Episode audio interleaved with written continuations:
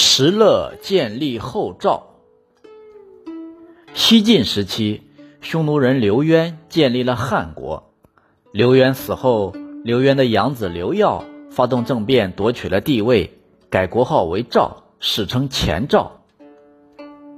与刘渊同时代的节度人石勒，也继刘渊建立汉国以后，创建了赵国。史书上为了把两个赵国区分开。将石勒建立的赵国称为后赵。石勒是一个出身贫苦的羯族青年，和历史上的许多英雄人物一样，他的一生充满了传奇色彩。石勒有胆有识，力大无比，善于骑射。当时八王之乱兴起，晋惠帝被张方劫持，司马越在崤山以东发兵征讨张方。并州发生了严重的饥荒，并州刺史司马腾把各少数民族的人抓到崤山以东的地区，把他们卖了，补充军粮。石勒作为一个贫苦的羯族青年，也被抓了起来，卖到了持平县地主施欢家，与放马场为邻。后来石勒获得自由，就与放牧的首领吉桑聚集了一些体魄强壮的人，组成了强盗团伙。等公师潘起兵以后，吉桑和石勒率领几百名骑士投奔到公师潘那里。后来刘渊起兵，石勒又投靠刘渊。由于石勒骁勇善战，跟随刘渊南征北战，在战场上勇猛无比，横冲直撞，如入无人之境，所到之处战无不胜，攻无不克，很快就被刘渊看中，成为他手下的一员大将。直到晋怀帝永嘉三年，即公元三百零九年，石勒进犯巨鹿、常山，势力发展到了十多万人，并且聚集了一些有身份的人士，另外编成军字营。石勒这才开始独树一帜。他以张斌为主要谋士，刁婴为辅佐，以奎安、孔常、支雄、陶豹等人作为自己的助手。并州的胡人。羯人当中也有不少跟随石勒，更加坚定了石勒图王霸业的决心和信心。石勒之所以超出当时在中原称霸的其他许多霸主，是因为他尊重知识，努力招贤纳士和虚心纳谏，这也是作为一个优秀君王难得的政治品质。张斌从小好学，博通经史，多谋胜算。常常把自己比作西汉的著名谋臣张良。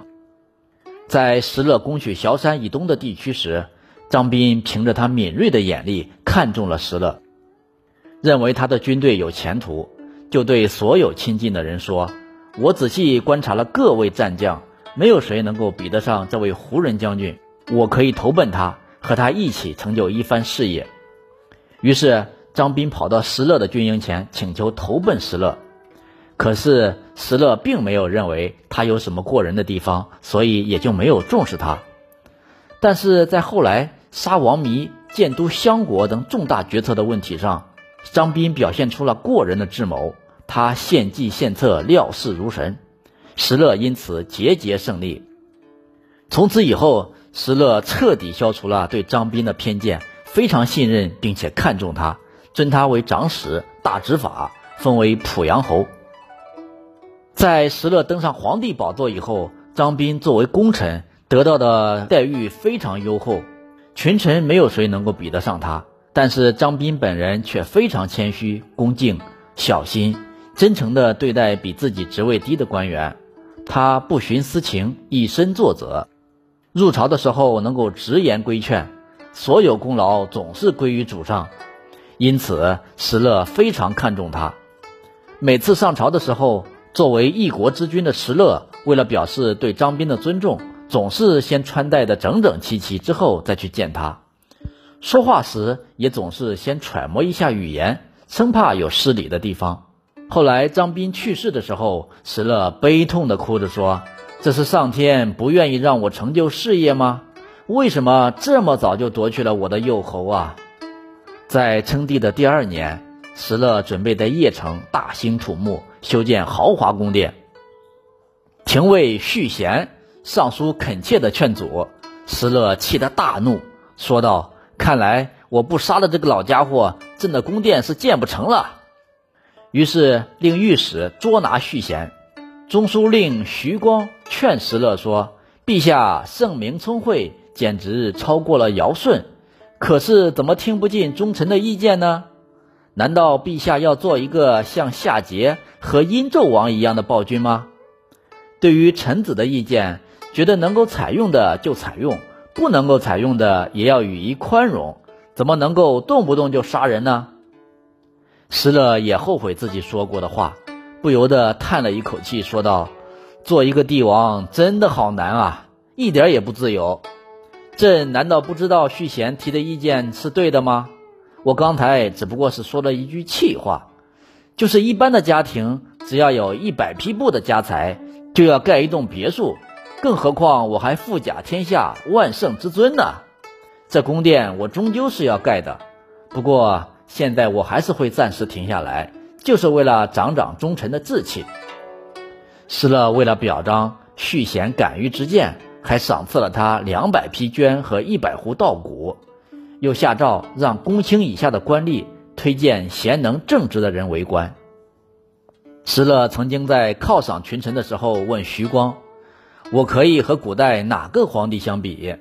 徐光说：“陛下的聪明才智超过了汉高祖。”任贤选能胜过了魏太祖，您只是稍微比轩辕氏逊色一点。